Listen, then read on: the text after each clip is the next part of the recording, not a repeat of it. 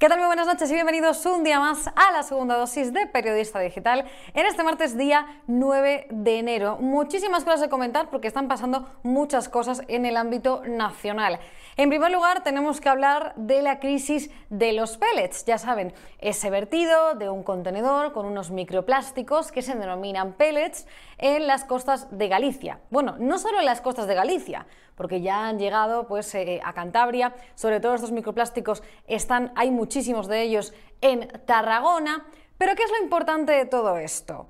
La cuestión es que el gobierno, el Partido Socialista en concreto, quiere utilizarlo para convertirlo en un nuevo Prestige, para de esa manera intentar hacer daño al Partido Popular, al que le dan pues una mayoría absoluta en las encuestas en las próximas elecciones gallegas que se celebran el día 18 de febrero.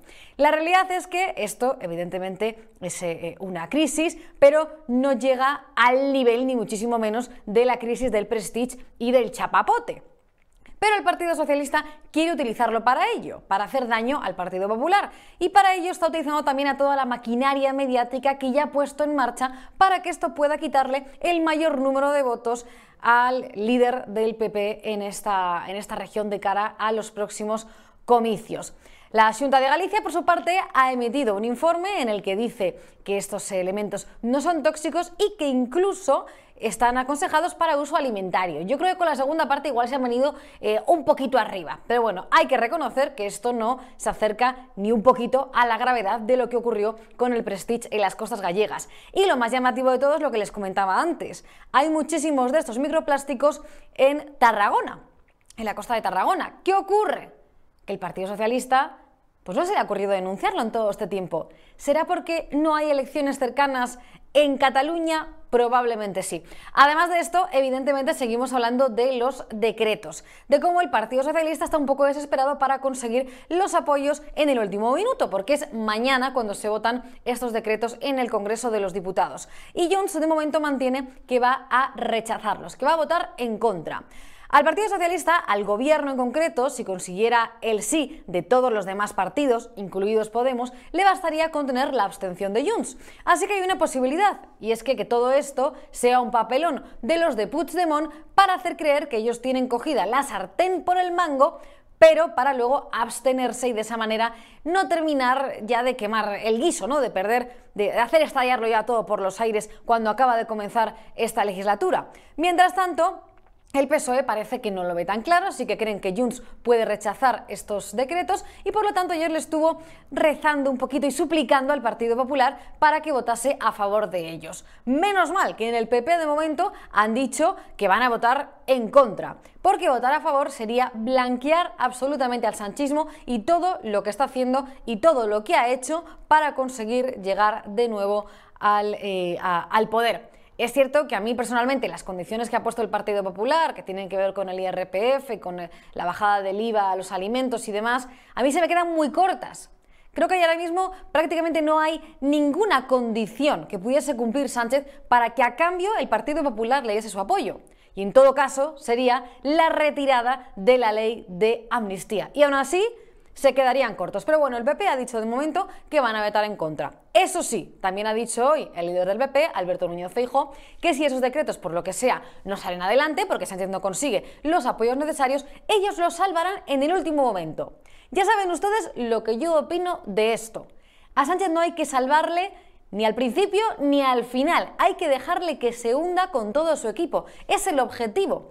Que esta legislatura se le haga absolutamente imposible, que esto sea ingobernable y que haya que ir a una convocatoria nueva de elecciones y que se rompa el gobierno. Ese es el objetivo que tenemos todos. Y yo sé que ustedes también... Eh, también lo comparten. Mientras tanto, Junts sigue pidiendo cosas, porque ojo, hoy han dicho que quieren que se sancione a las empresas que se fueron de Cataluña cuando tuvo lugar el golpe de Estado separatista en el año 2017 y que se sancione a las que no quieran volver a Cataluña. O sea, quieren obligar a los empresarios que se fueron porque estaban dando un golpe de Estado en su región, porque esto les provocaba evidentemente una grandísima inseguridad jurídica, que vuelvan. Y si no, les van a sancionar. Y el Ejecutivo de Pedro Sánchez de momento no ha rechazado esa posibilidad. Así que ojito de lo que se está eh, tratando. Mientras tanto, también la semana pasada conocíamos esa propuesta del Partido Popular de legalizar a los partidos separatistas. Y nos sorprendía muchísimo, de hecho lo comentamos también en este programa, cómo podía ser que esta propuesta, que ha hecho en varias ocasiones Vox, también hecho, hizo UPyD en el pasado, y el Partido Popular había rechazado en varias ocasiones, cómo podía ser que ahora el PP pidiese eh, esa, eh, esa, propuesta ¿no? de legalizar. Bueno, pues no se preocupen, que hoy Fijó ha rectificado. Dice ahora que bueno, que quiere suavizar esa propuesta, que solo se aplicaría en casos extremadamente graves, graves, perdón. La verdad es que yo no sé eh, cuánto más grave tiene que ser la situación después de todo lo que estamos viendo. Con la ley de amnistía y con partidos que han dicho una y otra vez que quieren la independencia de Cataluña, que quieren romper el país y que han insistido en que lo volverán a hacer. Lo mismo que hicieron en 2017 el referéndum ilegal, la declaración unilateral de independencia, lo volverán a hacer. ¿Hay algo más grave que eso, Feijó? Yo no lo creo. Y por otro lado, seguimos hablando de las mascarillas, porque ayer en la interterritorial no se llegó a un acuerdo de las comunidades para imponer su obligatoriedad de nuevo en los centros sanitarios y en los hospitales, pero la ministra de Sanidad, Mónica García, médica y madre, ha dicho que a ella eso le da igual y que va a imponer su obligatoriedad de nuevo. Esto es totalmente absurdo, sobre todo porque hay muchísimos decenas de estudios científicos que dicen que las mascarillas no evitan el contagio, no solo del COVID, sino de ningún tipo de virus. Eh, puede ser comprensible que haya quien la quiera utilizar, pero bueno, que se dé la opción ¿no? y la responsabilidad a cada uno, pero no la obligatoriedad de nuevo de ponernos el tapabocas. En fin, vamos a hablar de todo esto en el programa de hoy, pero antes ya saben, vamos con el repaso de Alfonso Rojo.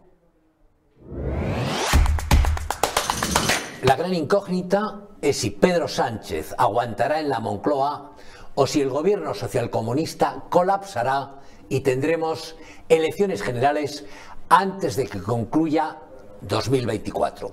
El año no empieza bien para la coalición Frankenstein porque el fugado Puigdemont, decidido a demostrar quién manda de verdad en España, ha anunciado que la derechona de Junts, esa banda de racistas, votará no a los tres decretos que el Ejecutivo presentará este miércoles en el Congreso de los Diputados.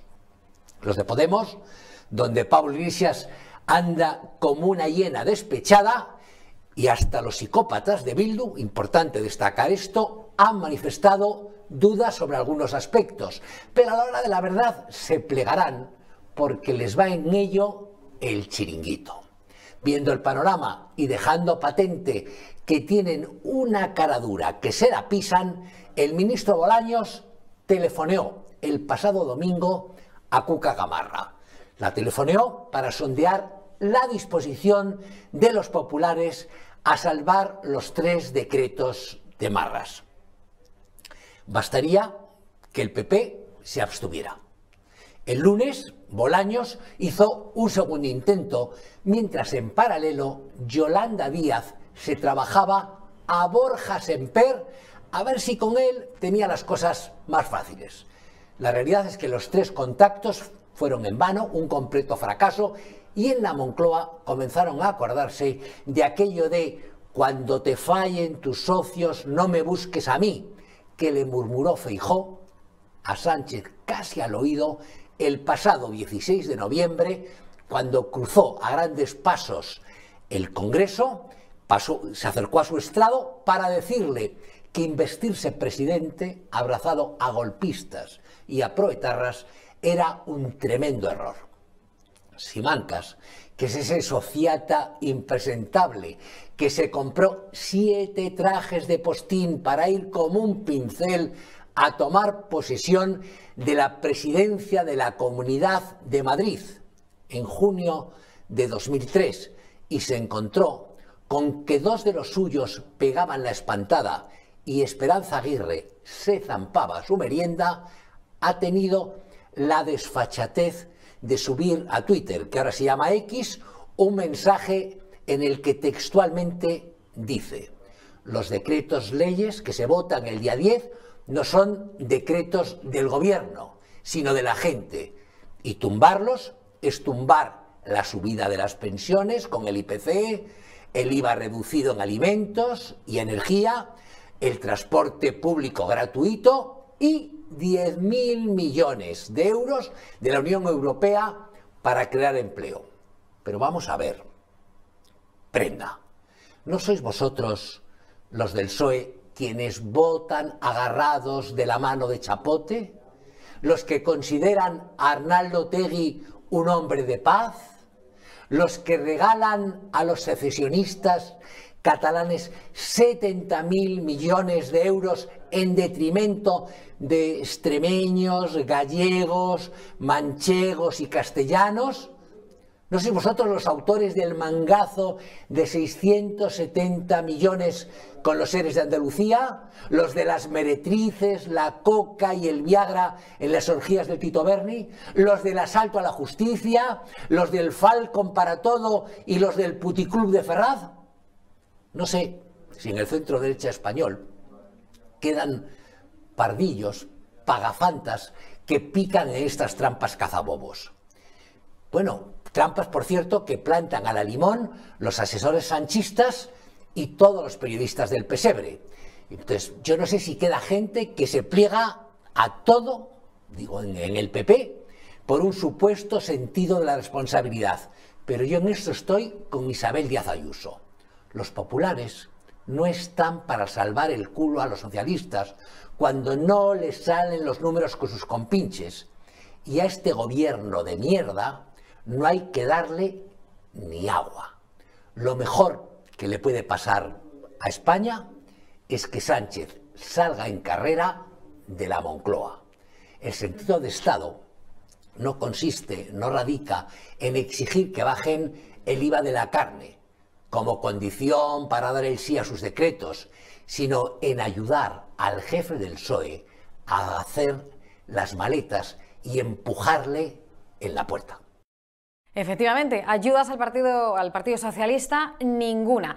Tenemos que hablar también de asuntos eh, económicos y del salario mínimo interprofesional, que también es uno de los asuntos del día. Para hablar sobre ello y sobre otros temas que también tienen que ver con el mundo de la economía, hoy contamos con Manuel Llamas, director del Instituto Juan de Mariana. Hola Manuel, ¿qué tal? ¿Cómo estás? ¿Qué tal? Muy buenas. Muchísimas gracias por estar con nosotros un día más.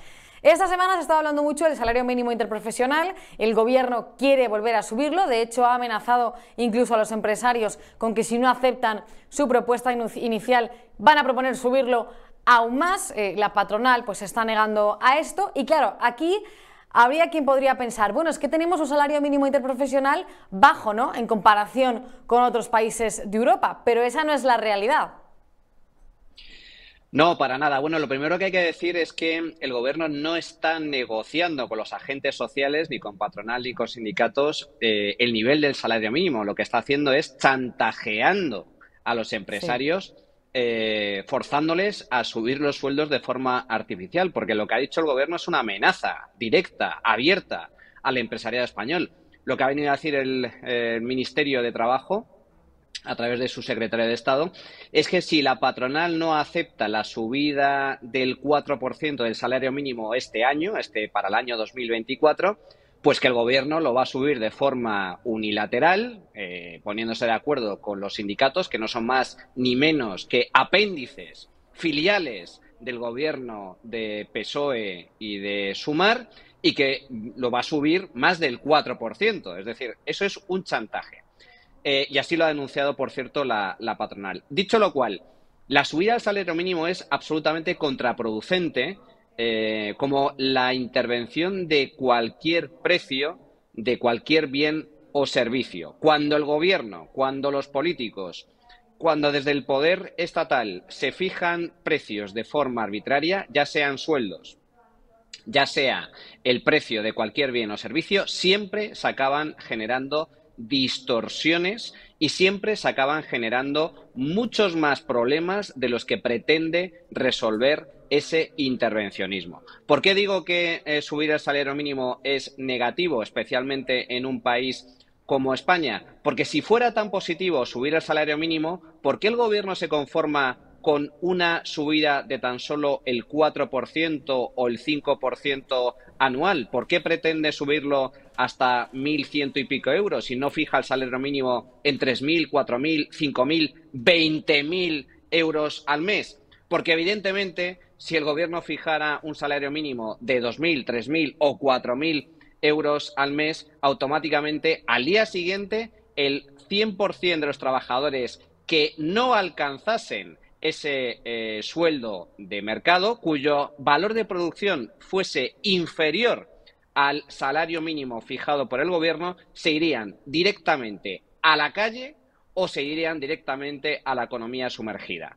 Eh, por eso es negativo el, salario mínimo. Y fijar el salario mínimo en mil ciento y pico euros, que es lo que pretende ahora el gobierno con esa subida del 4% eh, o del 5% anual, a quien perjudica eh, especialmente es precisamente a los colectivos más vulnerables, a los más jóvenes que no tienen experiencia laboral, a los parados eh, que em, bueno no encuentran trabajo y a las personas con una menor formación y por lo tanto cuyo valor de producción eh, pues mm, o no alcanza ese salario mínimo o se encuentra próximo a ese salario mínimo, que lo van a tener mucho más complicado para poder encontrar trabajo. De hecho, la subida al salario mínimo en España ha destruido el orden de 160.000 puestos de trabajo en los últimos años. Y como bien estás comentando, eh, España se ha caracterizado precisamente por subir de forma sustancial el salario mínimo en los últimos años. En concreto, es el segundo país de la OCDE que más ha subido el salario mínimo desde el año 2018 en términos reales. Es decir, si descontamos la inflación, el salario mínimo en España ha subido más de un 30% desde el año 2018, tan solo superado por Lituania, el segundo país de la OCDE que más ha aumentado el salario mínimo, pero con una particularidad, y es que España es el país rico que, ha registrado una mayor caída de la productividad, casi un 4% desde el año 2008. Es decir, ha subido el salario mínimo al mismo tiempo que ha caído la productividad. Y esto es clave, esto es fundamental, porque el nivel salarial no se determina por ley, no lo determinan de forma arbitraria los políticos. El salario, los sueldos, vienen determinados por la productividad. Y en un país en el que sube el salario mínimo y cae la productividad, es un país que, tal y como estamos eh, sufriendo en los últimos años, está condenada o bien a aumentar la economía sumergida o bien a sufrir tasas de paro como las que sufrimos en España, que son propias del tercer mundo, superiores al 12%. Pues si esto fuera poco, también en España lo que sufrimos es lo que se denomina la fuga de talentos, aunque bueno, yo la calificaría más bien como expulsión a patadas de, talentos, porque hay una realidad y es que eh, pues, eh, los jóvenes ¿no? que tienen formación, los mayores de 25 años que tienen una formación superior, eh, deciden no quedarse en España porque evidentemente en otros países les ofrecen algo más atractivo. ¿no? Ahora mismo además sabemos cuáles son las circunstancias para la mayoría de jóvenes en nuestro país que no pueden pues, eh, ni alquilar una casa, comprársela ya, eh, ni hablamos, ni plantearse eh, tener una familia. Estamos hablando de en torno a 500.000 jóvenes que se han ido de España en busca de, un futuro mejor y eso implica, claro, una gran pérdida de, valor, ¿no? de, dinero también para, para, el país, cuando además muchos de estos jóvenes se han formado en centros públicos, es decir, que hemos pagado todos, pero no hemos rentabilizado ese, ese dinero ¿no? que se ha invertido en esa formación. Sí, efectivamente, las políticas eh, públicas de gobierno social comunista, de PSOE y de, y de Sumar, en este caso, no solo perjudican a los más vulnerables, como eh, bien refleja la subida del salario mínimo interprofesional, que precisamente a quien más afecta es a las personas más vulnerables, a los jóvenes, gente sin formación o, eh, o parados de larga duración, que lo tienen muchísimo más complicado para encontrar un trabajo, sino que además eh, este gobierno se dedica, gracias a sus políticas de extracción eh, fiscal y de auténtico expolio eh, tributario, a ahuyentar no solo a los inversores, sino también a los trabajadores y a nuestros jóvenes mejor formados que prefieren coger la puerta e irse a otro país para buscar un futuro mejor. ¿Por qué?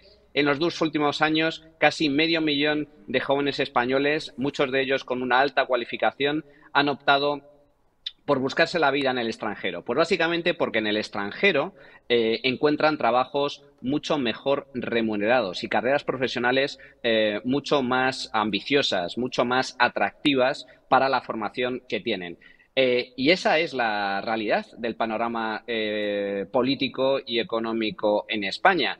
esto se debe básicamente a que en España hay muy pocas oportunidades de carrera profesional y de eh, ganar sueldos altos. Para empezar, porque existe una presión fiscal absolutamente em, eh, confiscatoria. España tiene o sufre uno de los esfuerzos fiscales, los trabajadores, uno de los esfuerzos fiscales eh, más altos de toda la Unión Europea. Es decir, el volumen de impuestos que pagan los españoles en comparación con su renta per cápita es de los más altos de Europa. Y no es de extrañar si tenemos en cuenta que en España se aplican los tipos marginales máximos del IRPF más altos eh, uno de los más altos del mundo, a partir de niveles de renta relativamente bajas, como son eh, 60.000 euros. Lo que en el resto de Europa, lo que es en el, en el resto de países ricos, es una renta media, una renta media alta, aquí son considerados por Hacienda como ricos. Por lo tanto, em, una parte muy sustancial de tu sueldo se lo lleva directamente el Estado en forma de impuestos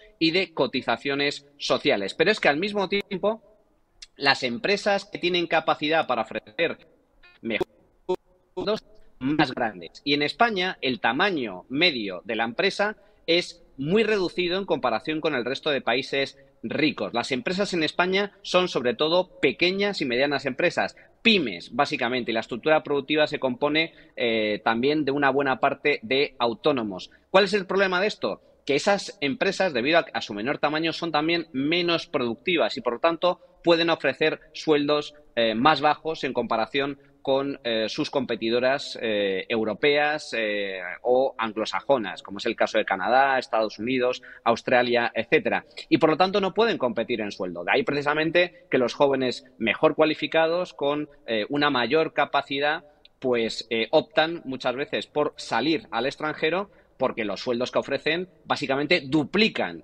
al sueldo eh, en, España. No solo porque el nivel fiscal es inferior, sino que eh, sino también porque las empresas son de mayor tamaño, son más productivas y pueden ofrecer sueldos mucho más altos. Esa es la principal razón por la cual eh, cientos de miles de jóvenes deciden salir cada año del país, básicamente porque duplican su nivel de vida si viven en el extranjero.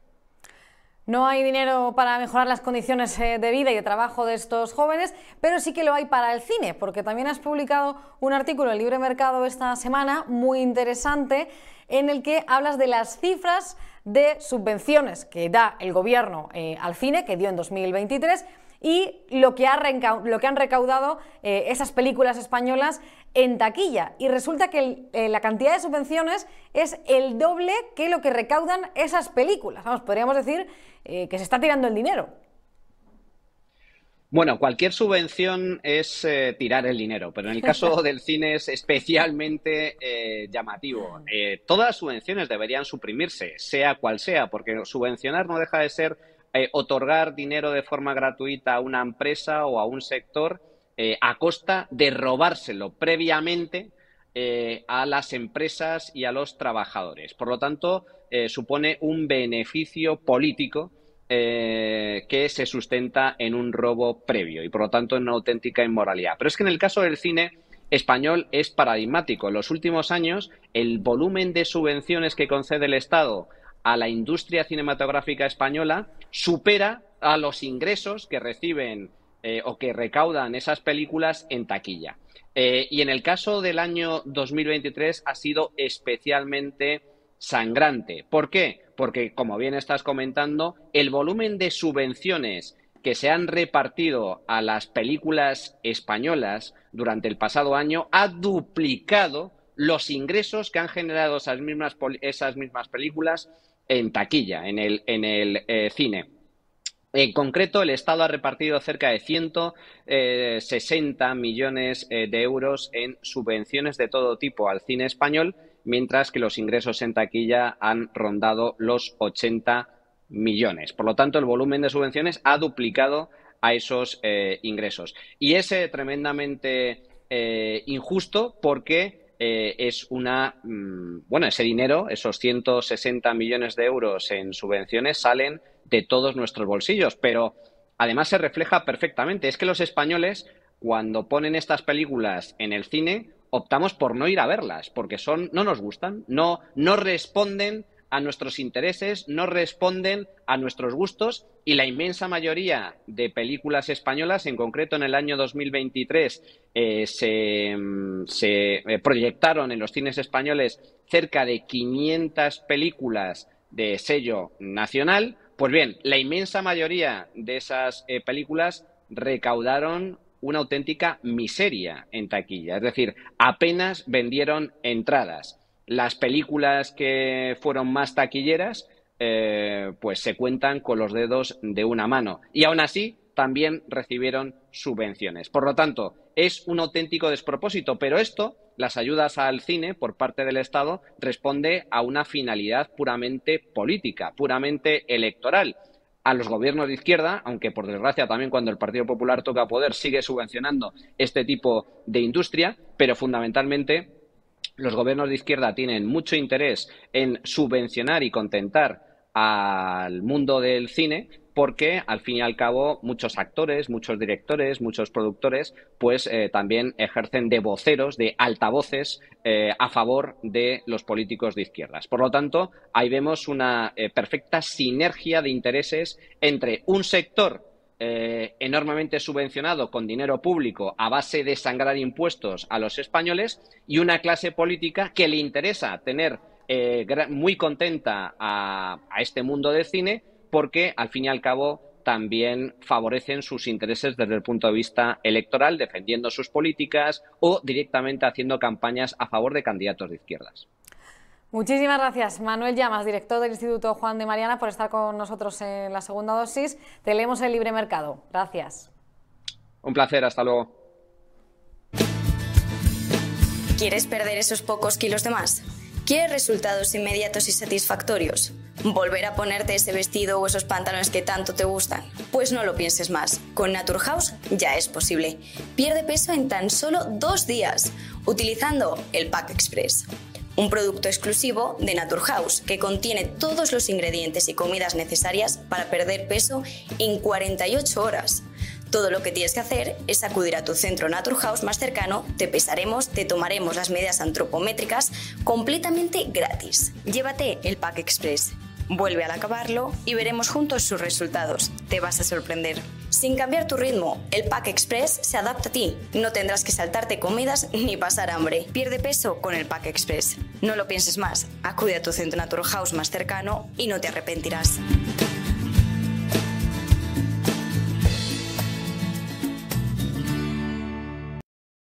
Y después de habernos, centrado en, habernos centrado en los números, en la economía, porque es eh, importante ¿no? que comentemos también todo esto que está ocurriendo, además del guirigay que tenemos formado en el ámbito político. Vamos a centrarnos en el asunto de los decretos, también en el Partido Popular y en cómo está afrontando todo esto que está ocurriendo con el Partido Socialista y la votación que va a tener lugar mañana en el Congreso de los Diputados. Para hablar sobre ello, contamos con Segundo Sanz, periodista de OK Diario. Hola, Segundo, ¿qué tal? ¿Cómo estás? ¿Qué tal, Rebeca? Muy bien, un placer estar aquí con vosotros. Muchísimas gracias para ti por estar en la segunda dosis.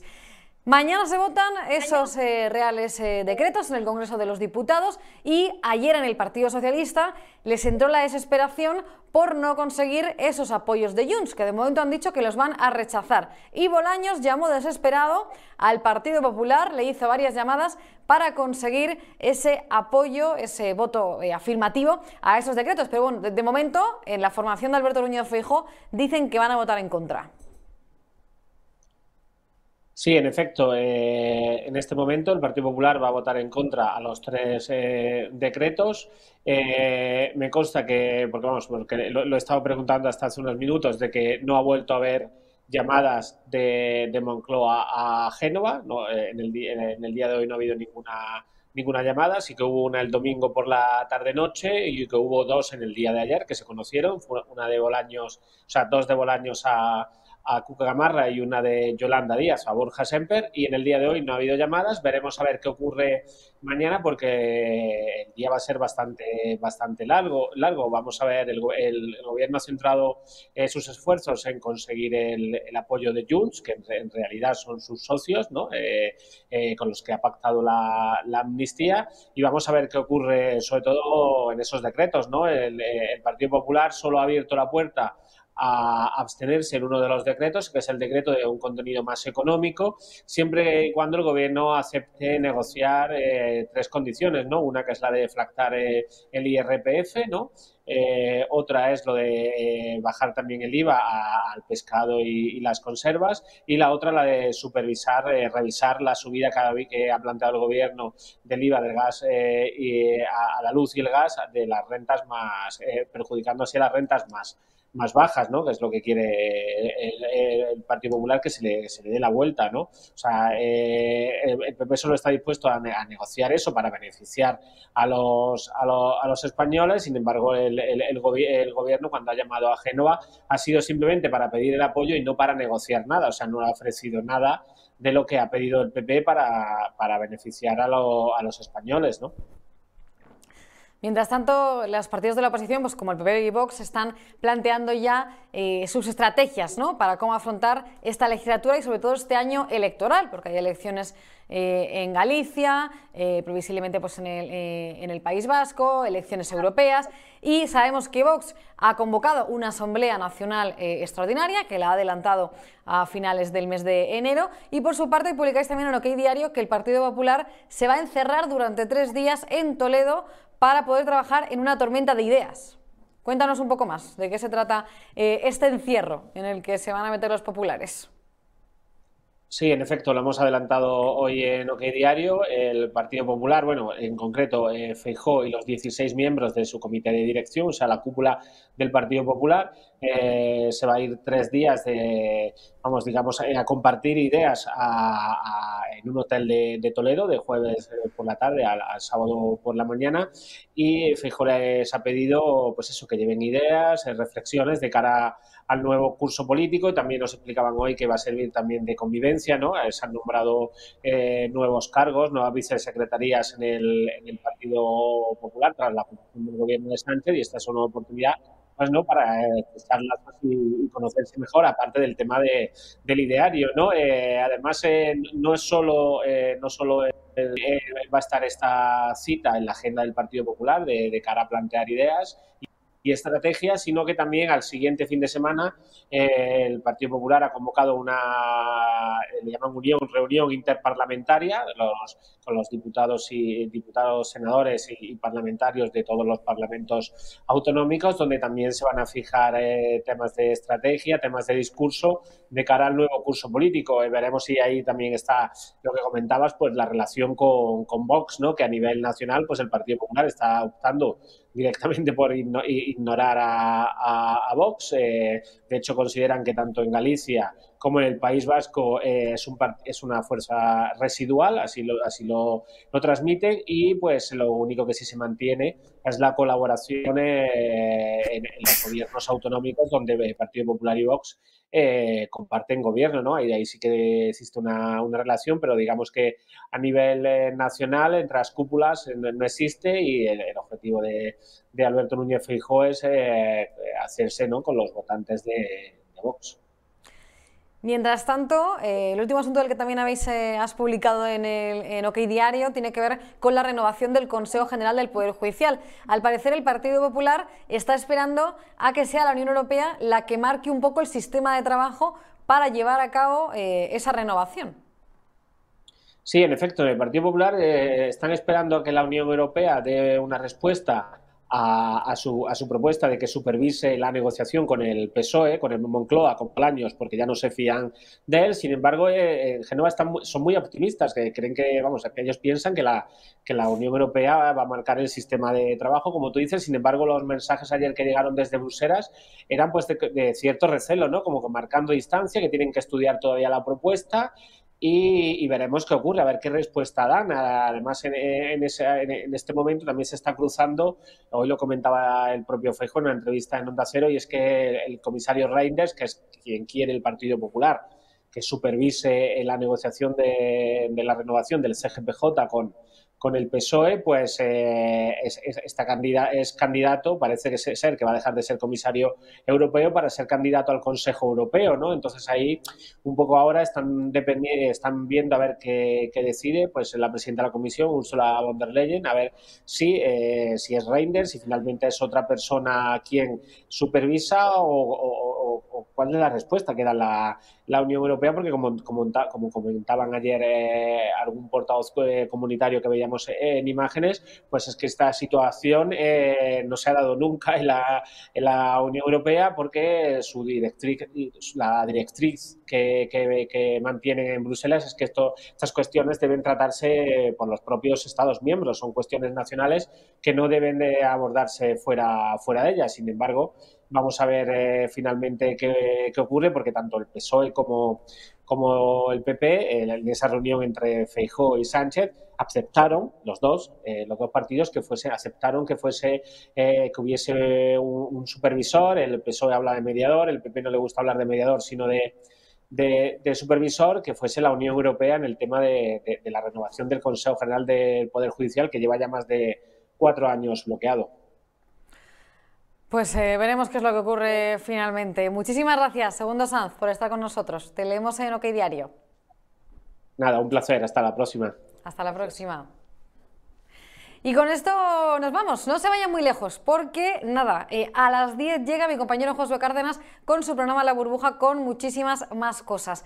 Nosotros volvemos mañana en nuestro horario habitual, en la segunda dosis, Alfonso Rojo y una servidora, para ofrecerles toda la actualidad al detalle eh, del día, del día, bueno, también de, de la semana y el análisis con nuestros colaboradores e invitados. Antes de irse, denle un me gusta al vídeo de hoy, déjenos un comentario, sugerencias, opiniones, lo que les parezca y lo más importante, lo que les digo siempre. Disfruten la noche, descansen y mañana no falten a la cita. Les espero. Muchísimas gracias y hasta mañana. We'll be right back.